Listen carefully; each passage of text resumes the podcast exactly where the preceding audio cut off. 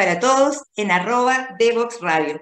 Tenemos hoy día un temazo porque vamos hoy a hablar de drogas, vamos a hablar de dependencia al alcohol, vamos a hablar de estrategias de prevención sobre estos problemas porque también forman parte de nuestras preocupaciones cotidianas.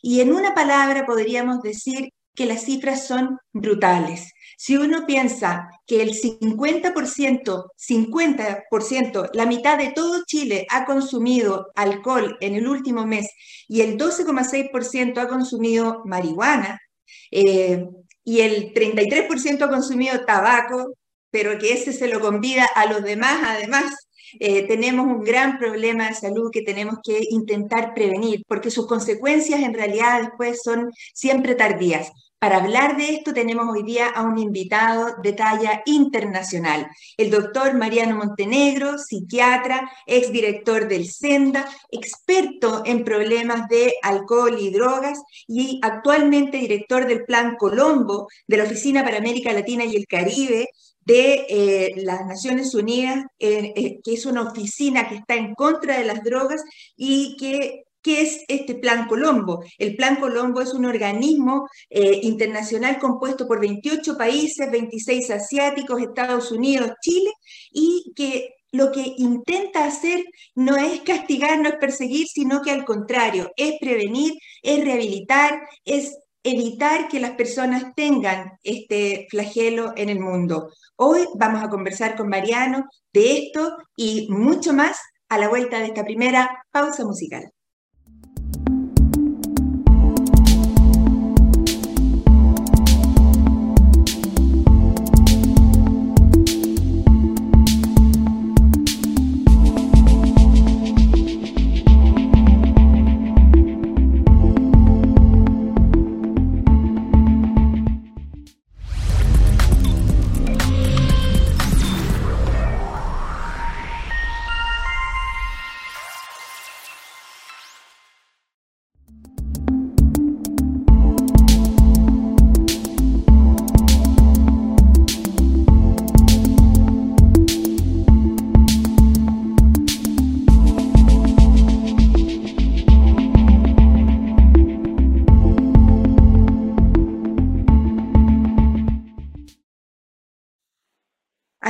Prácticamente no debe haber ninguna familia en la que no haya alguna persona al menos que consuma alcohol, tabaco o algún tipo de drogas pesadas o, drogas de recreación, en fin, o incluso drogas como de fármacos, como alivio, si es que se les puede llamar así.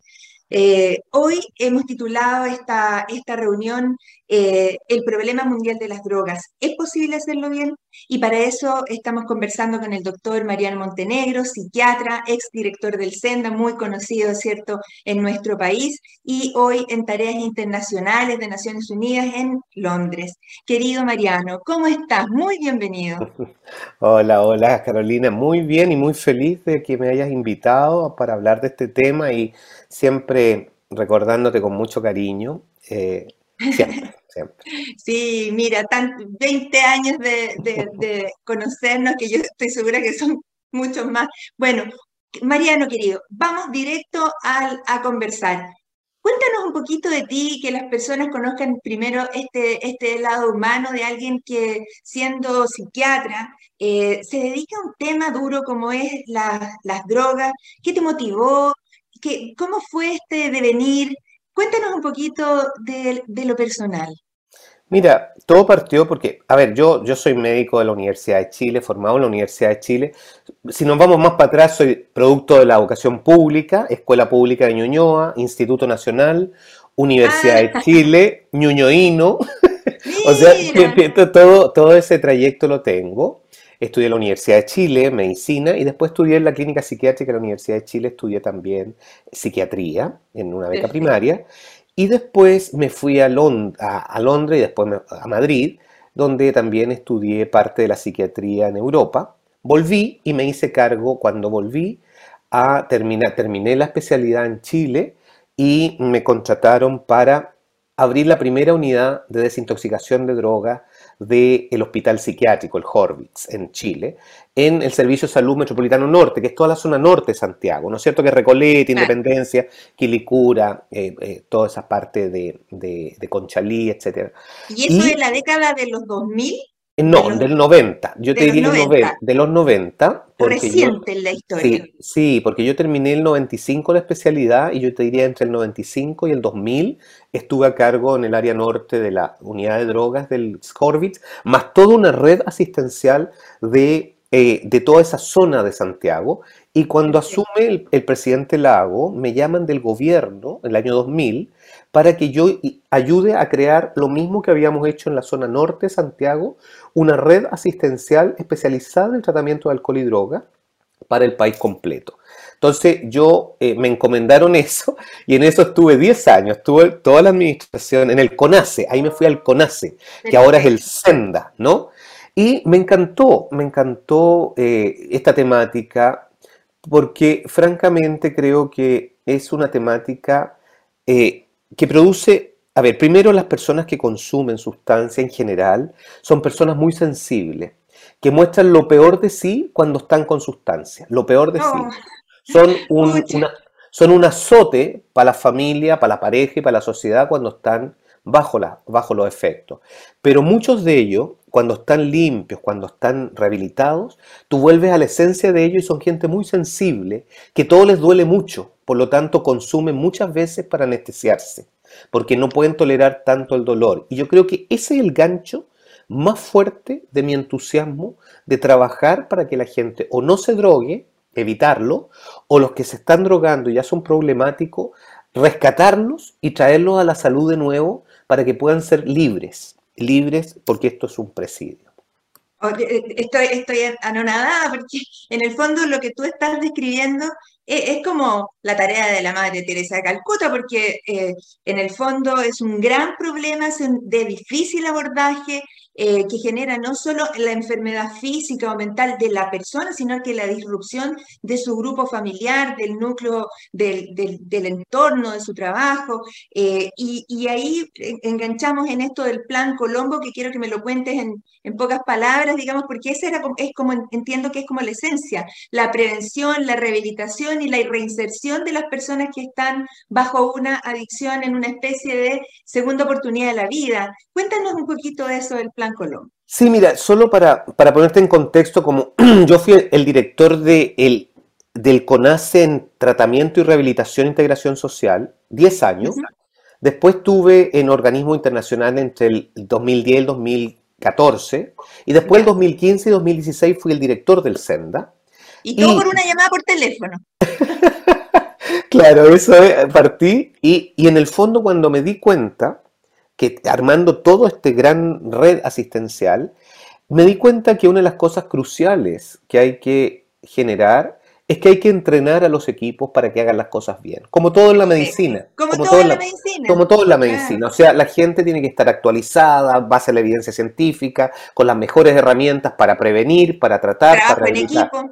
Trabajo en equipo, eh, con las innovaciones ahí eh, a, a, punta lanza, a tope. Entonces, Francamente, yo salgo eh, eh, el año 2015 16 fui director del SENDA, el 17 entro a Naciones Unidas que me piden que sea un eh, entrenador en políticas de droga para, los, las, para las autoridades de la región. Y el año 2018, en el Plan Colombo, que es una organización internacional a cargo del entrenamiento en prevención, tratamiento e integración social en el consumo de drogas y de alcohol, es encargado de ir entrenando de una manera pedagógica de educación de adultos en estas temáticas para tener actualizado a los equipos permanentemente. Entonces, yo me he estado dedicando desde el 18, desde el 17, entrenando autoridades, pero desde el 18 además entrenando equipos con grandes entrenadores y con toda la base de la evidencia, porque ese es un tema crucial en esto, Carolina, porque este tema, te lo contaba ahí como en la pausa, este tema tiene mucha mitología, tiene mucha propaganda, mucha mentira en la información. Entonces, por eso hay que formar muy bien a la gente para que tenga las herramientas adecuadas para prevenir, tratar y rehabilitar, eh, porque si no se puede generar una confusión. Y, eso generar mucho más problemas que es lo mismo que pasa en cualquier otro problema de salud. Es como cuando la gente dice, no sé, eh, me tengo que poner una telita de araña en una quemadura, Oh, eh, porque con eso se cura bien la quemadura. No, con eso produzco una septicemia, ¿me entiendes? O sea, con Claro, eso es un horror, pero hay ciertos mitos que le vamos a poner eh, telita de araña a la quemadura. Eso es lo que no hay que hacer, ¿me entiendes? Entonces, por eso me metí en esta cosa del entrenamiento en base a la evidencia. Estoy eh, impresionada. Yo quiero que me llamen alguna vez por teléfono así tan eh, exitosamente. Ahora cuéntanos un poquito qué países lo han hecho bien en, en el tema de las drogas y cuál ha sido su, el, el- el- el punto crucial del éxito. Mira, yo Para tendría que... empezar positivo. Sí, el, el- el- el punto crucial del éxito es que primero las drogas, hay que tener mucha claridad, están proscritas, las drogas ilegales, porque hacen mucho daño. Y al proscribirla significa tener menos acceso a ella. Y por eso las drogas ilícitas se consumen mucho, pero mucho menos que las drogas lícitas. Y eso nunca se dice. O sea, el alcohol y el tabaco que son lícitas es, lícita, es una catástrofe. De hecho, una de las cosas más peligrosas que sean lícitas. Porque el acceso, el acceso es tan bestial que primero hace que la gente la normalice y la consuma y deja los desastres que ya sabemos que deja. Entonces, Claro, lo- partiendo desde los accidentes de tránsito, que, que en Chile mueren, no sé, mil personas al día por, por, por horror, accidente de tránsito, horror. hor- horror de horrores, súmale violencia intrafamiliar, súmale accidentes domésticos, súmale enfermedades, súmale violencia callejera, un, pero una cantidad enorme de consecuencias. Deterioro Entonces, del cerebro, deterioro del hígado. entero y significa mucho más enfermedades físicas y mentales asociadas, por lo tanto es pura ruina. Entonces, francamente, eso, entonces yo diría que una de las cosas que concluyeron Naciones Unidas es que tenemos que tener una política equilibrada frente al, al problema mundial de las drogas, es decir, evitar toda la posibilidad de tener acceso, que es perseguir de alguna manera el tráfico, ¿no es cierto? Que, la- que haya- no haya oferta o hay una oferta cada vez más muy reducida, costosa, costosa, como los impuestos del tabaco. y, y además, tam- eso, primero subir lo que es legal, subirle mucho los precios para que sea más difícil, y horarios restringidos, patentes restringidas, etcétera. No publicidad. No publicidad. Y lo ilegal, tener mucho control de que no crezca. Pero la otra cosa, equilibrado, es reducir la demanda, es decir, hacer muy buenas estructuras preventivas de tratamiento, rehabilitación y de integración social para, con- para tener una política equilibrada. Y lo que ha pasado en el mundo, que no ha sido equilibrado, por lo menos con las Ah, drogas ¿por, ilícitas. por- Porque se ha, Eh, se ha puesto el, em- eso. es que se ha puesto el énfasis en muchos países más bien de la persecución, pero se ha, des- se ha podríamos decir, eh, se ha debilitado o nunca ha sido fuerte hacer buena prevención, buen tratamiento, buena rehabilitación y buena integración social. Y eso es porque han sido políticas no decididas. Entonces, ¿quiénes lo han hecho bien? Los que han tomado la decisión de tener políticas equilibradas. ¿Y quiénes son los que muestran las mejores cifras? Son los escandinavos, como casi en todo. Pero los escandinavos son la envidia del mundo porque son personas muy, muy sensatas. Entonces, los escandinavos han hecho políticas restrictivas frente a las drogas muy serias, porque son muy firmes, pero políticas muy, pero muy buenas, basadas en la evidencia, en la prevención, en la rehabilitación y en la integración social. Y esos países tienen curvas descendentes y esos países tienen bienestar en su población y consumos mucho más reducidos que el promedio mundial.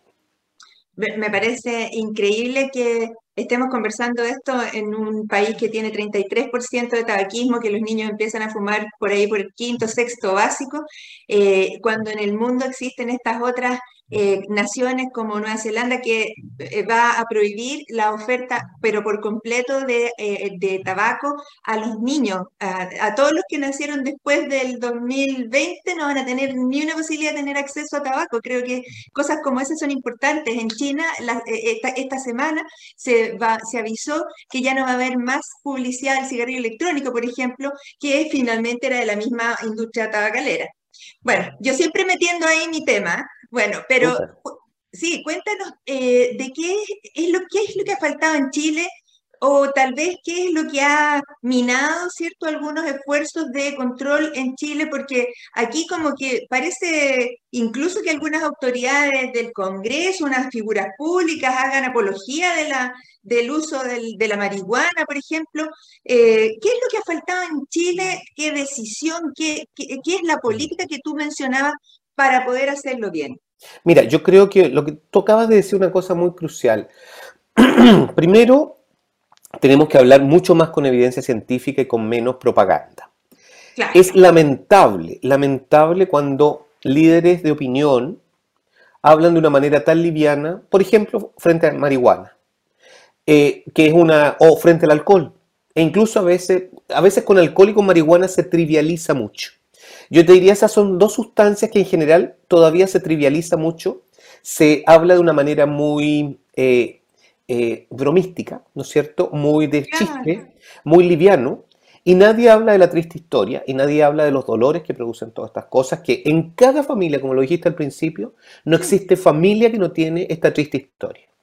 Entonces, yo te diría que es lamentable cuando tomadores de decisiones y líderes de opinión hablan de esta manera, porque con eso bajan la percepción de riesgo, con eso distorsionan el riesgo, distorsionan que esto es producen mucho daño y generan una confusión en la población. Yo creo que esa es una cuestión importante que tienen que ver también los medios de comunicación que deberían eh, eh, ser muchísimo más responsables. Yo creo que la palabra responsabilidad, eh, Carolina, es, es, crucial. O sea, este es un tema que tenemos que ser muy responsables porque hay que mirarlo desde la perspectiva de cómo estamos criando a nuestros niños y nuestros adolescentes. Yo creo, que, yo creo que ahí está el, el, quiz del asunto, ahí está el origen, es decir, yo quisiera que mis hijos sean sanos, que no estén atrapados en las drogas, que no se les reduzca su cabeza, que no se les reduzca su perspectiva, que no vivan para conseguir droga y, y para recuperarse sus efectos, porque eso es muy doloroso ver un hijo así. Por lo tanto, como yo no quiero eso para mis hijas, yo tengo dos, no lo quiero para los hijos de... Enorme, ya están, ya son grandotas 21 y 24. Pero fíjate que eh, para mí siempre ha sido así, es decir, lo que yo quiero para mis hijas, lo quiero para mi pueblo. Entonces, cuando uno funciona así eh, porque tenemos que ser muy responsables. Y con niños y adolescentes tenemos que ser responsables. O sea, es una cosa que, que, Entonces, yo te diría, esa es una actitud general. Y después yo te diría que tenemos que invertir cada vez más en prevención, en tratamiento, en integración social. Ahora, creo que hay buenas cosas que están ocurriendo, que se las podemos comentar en Chile, que yo diría que estoy optimista. Estoy optimista, eh, pero eh, estamos en cifras muy dramáticas por tener las drogas y el alcohol muy cerca. Uf, ya, pero mira, ¿cómo se nos pasó el primer bloque de, conversación? Vamos a ir de inmediato a la pausa musical y seguimos conversando con el doctor Mariano Montenegro. Descubramos los beneficios y retos de la tecnología en el aprendizaje. Escúchanos cada lunes y miércoles a las 15 horas en Tareas de Tecnología. Desafío para la próxima clase con Nicolás Soto en divoxradio.com.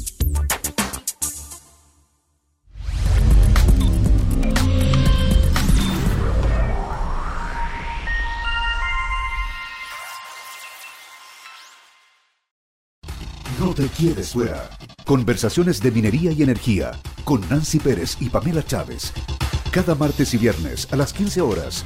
Recursos con perspectiva. Recursos con perspectiva. Somos divoxradio.com. Cermecop es una cooperativa que a lo largo de la historia ha puesto a las personas en el centro, asumiendo el compromiso de protegerlas, brindándoles acceso a una salud oportuna, sin importar su edad, sexo o si tienen enfermedades preexistentes. Nadie debe ser excluido. Hoy queremos que conozcas Vive Cermecop, un programa de descuentos y beneficios en salud donde podrás acceder a atenciones con especialistas, exámenes, telemedicina ilimitada, sin costo para ti y mucho más. Ingresa a vivesermecop.cl, utiliza el código VIVEMUJER y recibe un 20% de descuento. No dejes pasar esta oportunidad. y continuamos conversando con el doctor Mariano Montenegro. Tenemos que sacarle el jugo porque él es experto en el problema de alcohol y droga. Em, estábamos conversando sobre qué piensas tú, Mariano, de la legalización de, de, las drogas. Yo ya estoy entendiendo cuál es tu posición, pero quiero que tú me la, me la cuentes. Mira, creo que es una mala idea, no por prejuicio, sino que porque la evidencia nos ha mostrado Primero nos ha ido siempre muy mal con las drogas legales, el alcohol y el tabaco. Tú, tú padeces en tu especialidad el tabaco, que es el horror. Claro, el horror. El horror.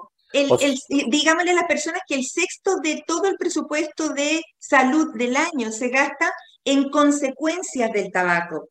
Enfermedad coronaria, cerebrovascular, pulmonar, en fin. Y súmale, y en alcohol va por ahí. Entonces, lo, que te quiero, lo que le quiero decir a la población que está escuchando, a todos los, es que evidentemente nos ha ido pésimo con dos sustancias dañinas, adictivas eh, y legalizadas. Por lo tanto, no, no es una buena idea, ¿no?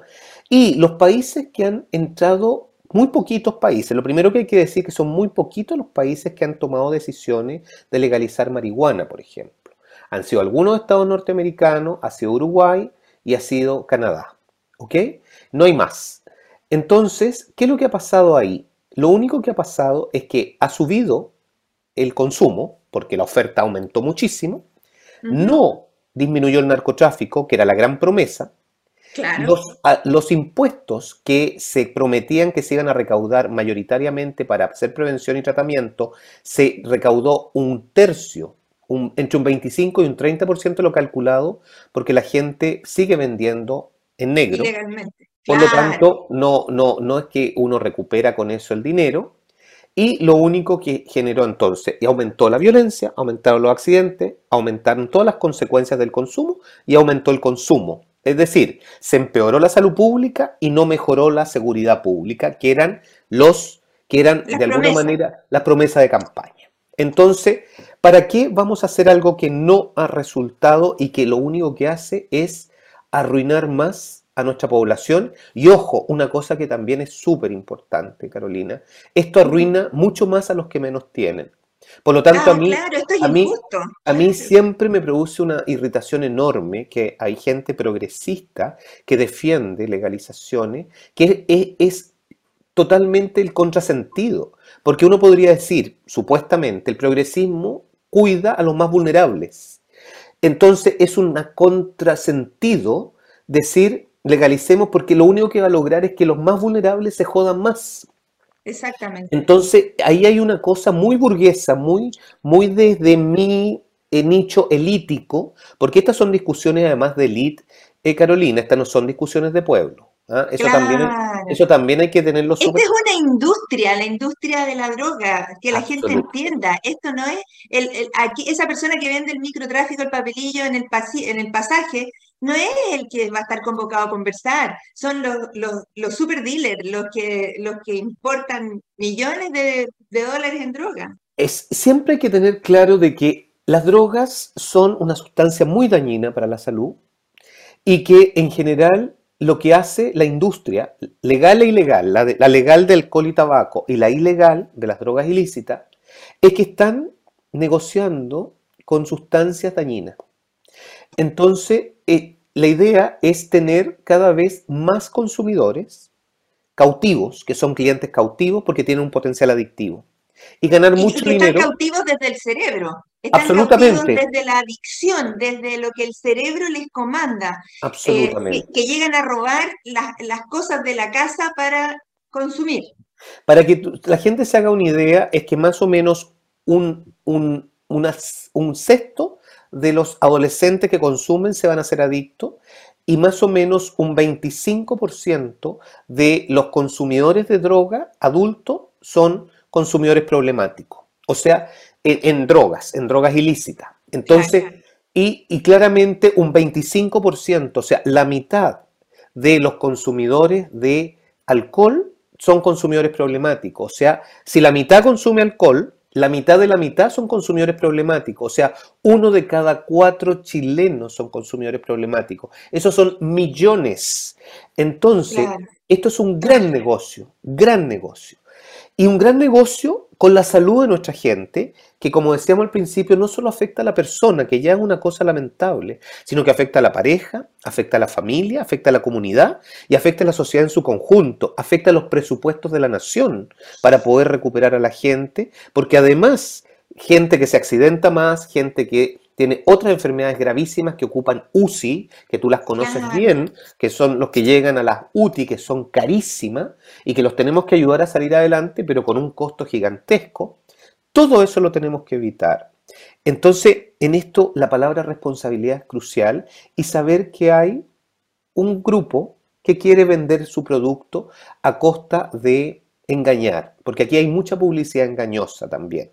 Porque, por ejemplo, lo que yo te decía, Carolina, esta cosa de la cannabis medicinal es falso. O sea, Cuéntanos, esa, eh, cuéntanos esa investigación en la que participaron epistemónicos, que son un grupo de investigadores epidemiológicos de Chile de enorme eh, nivel, de enorme nivel, que participaron en Cochrane. y eh, que son de. Cochrane, o sea, son de Cochrane, y es el brazo de Cochrane eh, en Chile. Son Explica un poquito a los auditores Sí. qué, qué importancia tiene esto de Eh, Cochrane y, y epistemólico. Ok, estas son organizaciones de médicos que son investigadores que analizan sin conflictos de interés, porque toda esta gente no pertenece a la industria, por lo tanto, sin conflicto de interés analizan mucha la evidencia científica en distintos temas. De hecho, Epistemónico se ha ganado muchas licitaciones para investigar qué es lo que es más efectivo para algunas enfermedades GES, qué medicamento, ha investigado las vacunas, ha investigado antibióticos, o sea, en el fondo muchos temas. Y también quiso investigar los efectos, los supuestos efectos medicinales de la cannabis y sus derivados cannabinoides. Y sacó tres conclusiones en un análisis increíble, el más grande de todos los análisis que se ha hecho en el mundo. Cuenta, cuenta. Incluso está más grande que el análisis que se hizo en la Academia de Medicina e Ingeniería de los Estados Unidos. Aquí muestra tres conclusiones enormes. En más de 150 enfermedades se estudió los efectos y sacaron tres conclusiones. En un grupo de enfermedades, los cannabinoides producen solo daño y nada, nada de beneficios. Por lo tanto, un veneno. En un segundo grupo de enfermedades, produce un poquito de beneficio paliativo, pero mucho más efectos colaterales, es decir, un pésimo medicamento. Un mal negocio. Y el tercer grupo de enfermedades se sigue investigando porque todavía no hay conclusiones. Por lo tanto, cuando se dice que hay efectos medicinales, son eh, fuera de la evidencia, es propaganda y es conflicto de interés.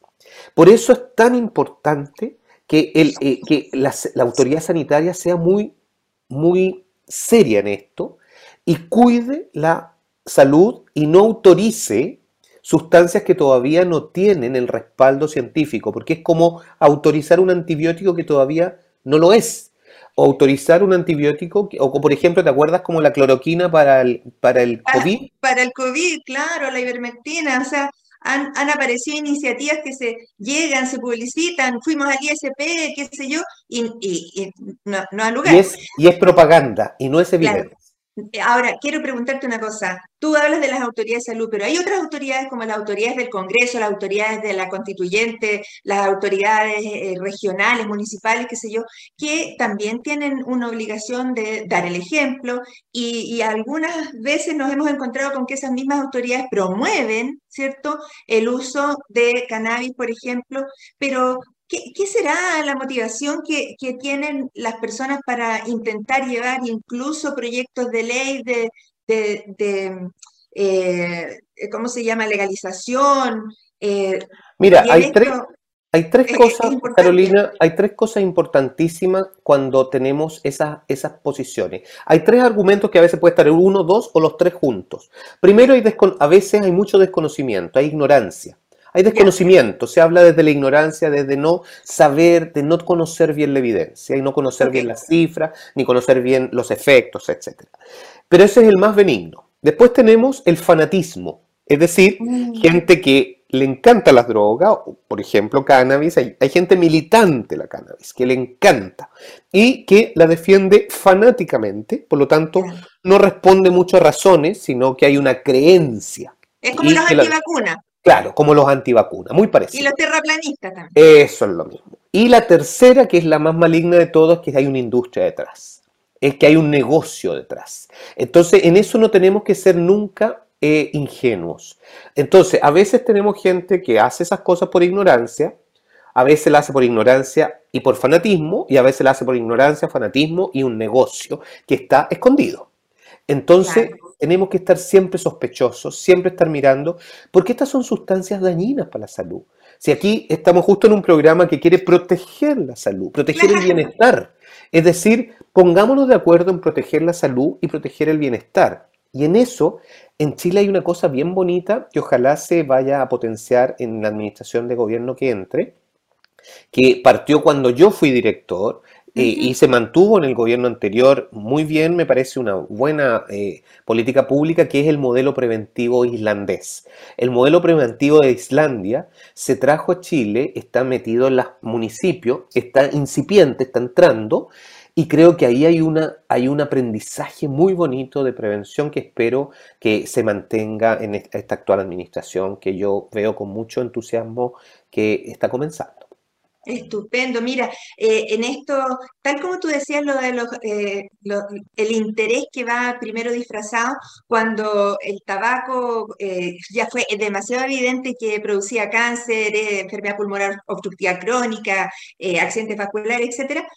la industria tabacalera migró hacia los cigarrillos electrónicos con el claim, con el, con el discurso de que es, con eso uno podía dejar de fumar la parte tóxica, pero te siguen dando la adicción. Y resulta que estaba enmascarado, claro, en el cigarrillo electrónico, los efectos deleterios de la salud porque producía una neumonitis lipoidea. Entonces, nadie, nadie tiene que ser tan inocente de pensar que, eh, algo solo porque eh, una persona lo dice va a ser, va a ser cierto. Entonces, y es, menos si es la misma industria. Y es propaganda, Carolina. Si Lo que pasa que es propaganda camuflada, camuflada como eh, evidencia.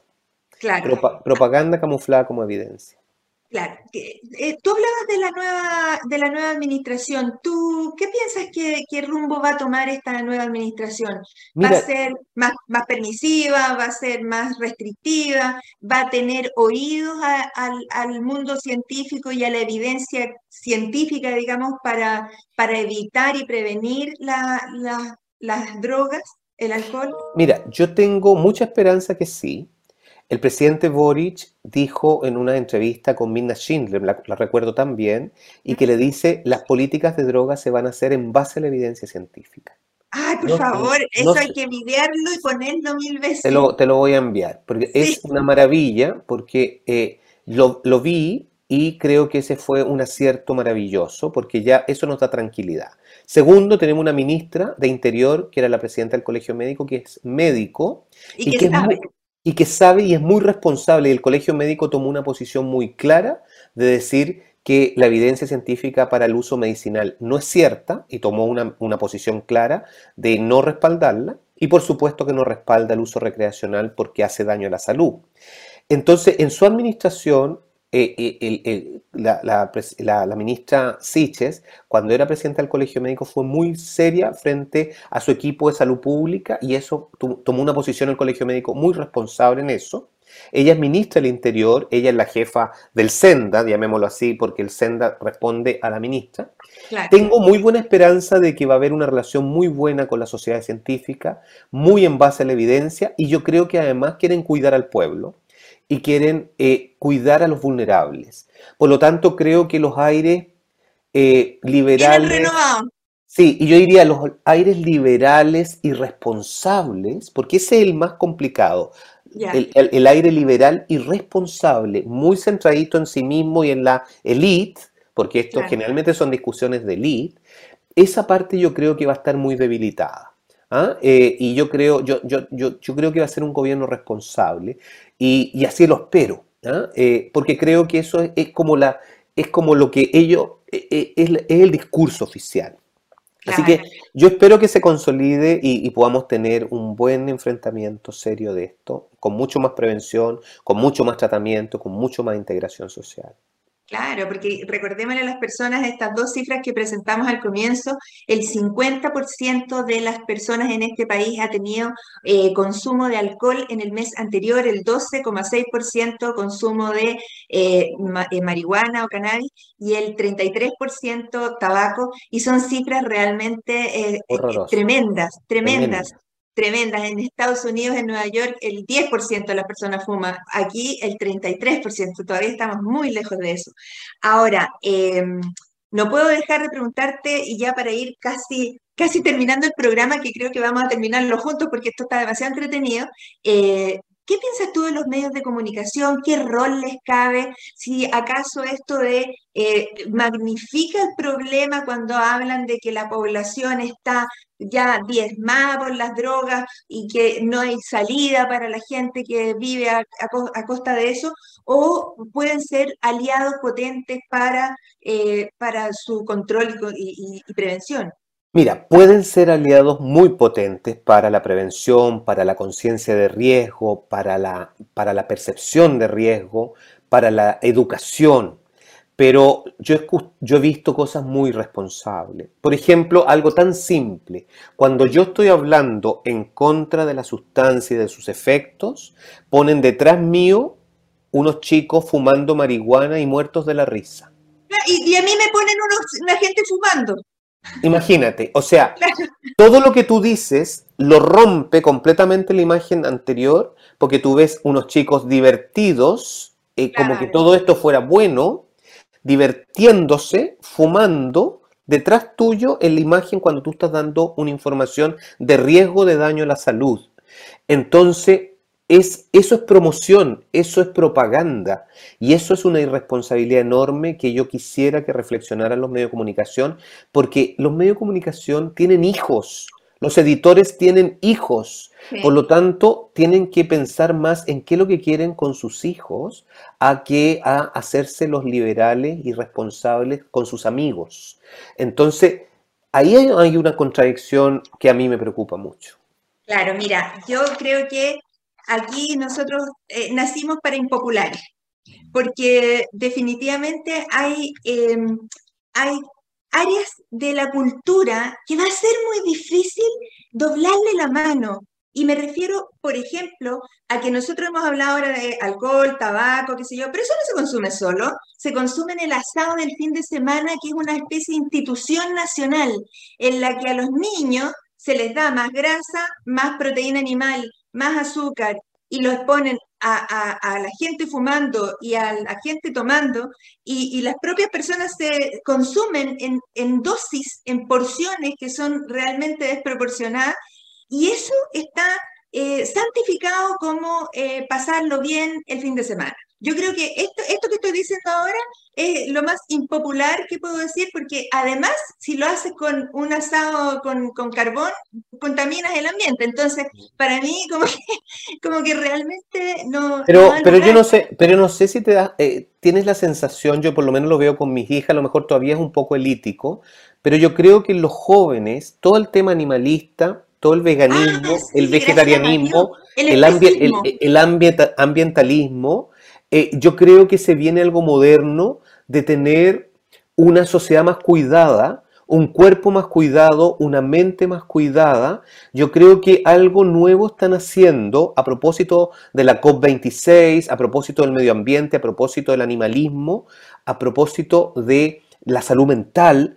Yo creo que, yo creo que ya no estamos tan impopulares eh, en esto, eh, eh, Carolina. Yo creo que, de hecho... Yo te.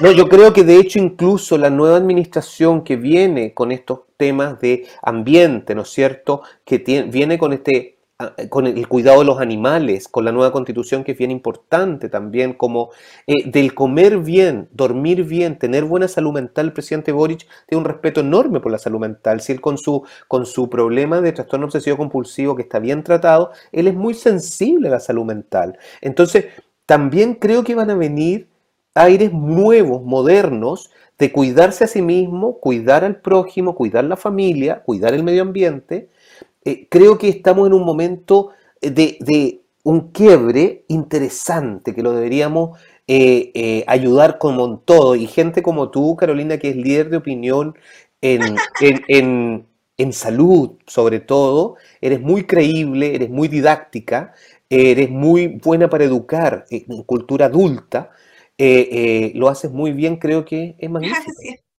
Magnífico. Así que yo siempre, ¿para qué decirte cómo te agradezco esta invitación? Porque estar contigo, con tu, con tu prestigio, además de buena comunicadora, además de ser una extraordinaria médico, eh, porque sepan todos que yo además opino como doctor y colega, ella es una muy buena médico. Así que no, feliz, de compartir esto porque estamos en la misma vereda, Carolina, estamos cuidando la salud de nuestra gente. Y creo que eso, eso es fundamental. Yo, creo también que tenemos la responsabilidad de la gente de la salud y todo, todo, ser humano con el corazón bien puesto eh, de ser capaz de salir a, estos lugares, a las redes sociales, a las radios digitales como Devox Radio, que, que nos dio este espacio maravilloso sin editorial, cosa de que nosotros podamos desarrollar eh, la medicina tal como, como es, tan, con, con, tantas alternativas, pero también con, tantas, eh, con tanta responsabilidad para denunciar, para poder poner los puntos sobre las IES y aclararle a las personas. Si, ¿Quién les va a aclarar a las personas si no tenemos esa, esa mm, capacidad del marketing que tienen, ¿cierto? Las bebidas con azúcar, el, el, el tabaco, el alcohol y otras, otras eh, conductas de gasto, de juntarse, que son realmente complicadas. Eh, yo creo que tenemos una responsabilidad nosotros las personas que tenemos algún conocimiento sobre algún tema y cuando no tenemos el conocimiento, tener instancias como estas para que otras personas que sí son verdaderos expertos como tú eh, sean capaces de con esa apostura y con esa tranquilidad y con esa seguridad eh, decirnos que sí, que hay esperanza, que podemos hacer cambios, que debemos eh, remar hacia esos cambios, porque los cambios no van a llegar solos. Eh, tenemos que empujar para que lleguen. Y, a veces a mí me pasó cuando yo estaba peleando por la aprobación de la ley de tabaco, eh, me pasó que una de las cosas que hicimos fue salir con la esposa del ministro Mañalich, que es una persona trasplantada, a contar la experiencia que ella tenía cuando se sentaba en un mall a almorzar y le fumaban al lado que la mandaban directo al hospital. Entonces aquí también tenemos que ser capaces de decir lo que tú dijiste en forma muy, muy, muy categórica. Eh, mi amigo Marco Arrece, que es un eh, eh, gastroenterólogo, miembro de la Academia de, de, Medicina de Chile, me contó el otro día que basta una porción de alcohol al día para fregarte el hígado. Eh, una porción de alcohol al día, un, vaso. Entonces, cuando, cuando esa, ese límite no lo tiene nadie tan claro, somos nosotros los que tenemos que salir a decir, yo, por ejemplo, que no hay dosis de tabaco bueno y no hay dosis de marihuana buena, porque eh, ni, ni, de, ni del uso que se ha intentado decir medicinal o no, de verdad que tenemos que ser categóricos en esto.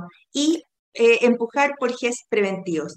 Mariano, querido, me despido de ti. Hoy día pasamos de largo, nos, comimos una pausa, pero era tan importante que pudiéramos conversar contigo. Hiciste un, un, esfuerzo desde Londres, yo sé que es de noche casi ella, así es que un abrazo a Feliz. Muchas gracias. Muchos besos y a nuestros auditores, muchas gracias por su permanente eh, y cada vez mayor asistencia y, feedback. Así es que yo feliz de poder contribuir con un granito de reflexión sobre temas médicos, porque para eso está Salud para Todos en The Box Radio, gracias al auspicio de Cermecop. Gracias. Un abrazo. Muchas gracias. Chao, abrazo.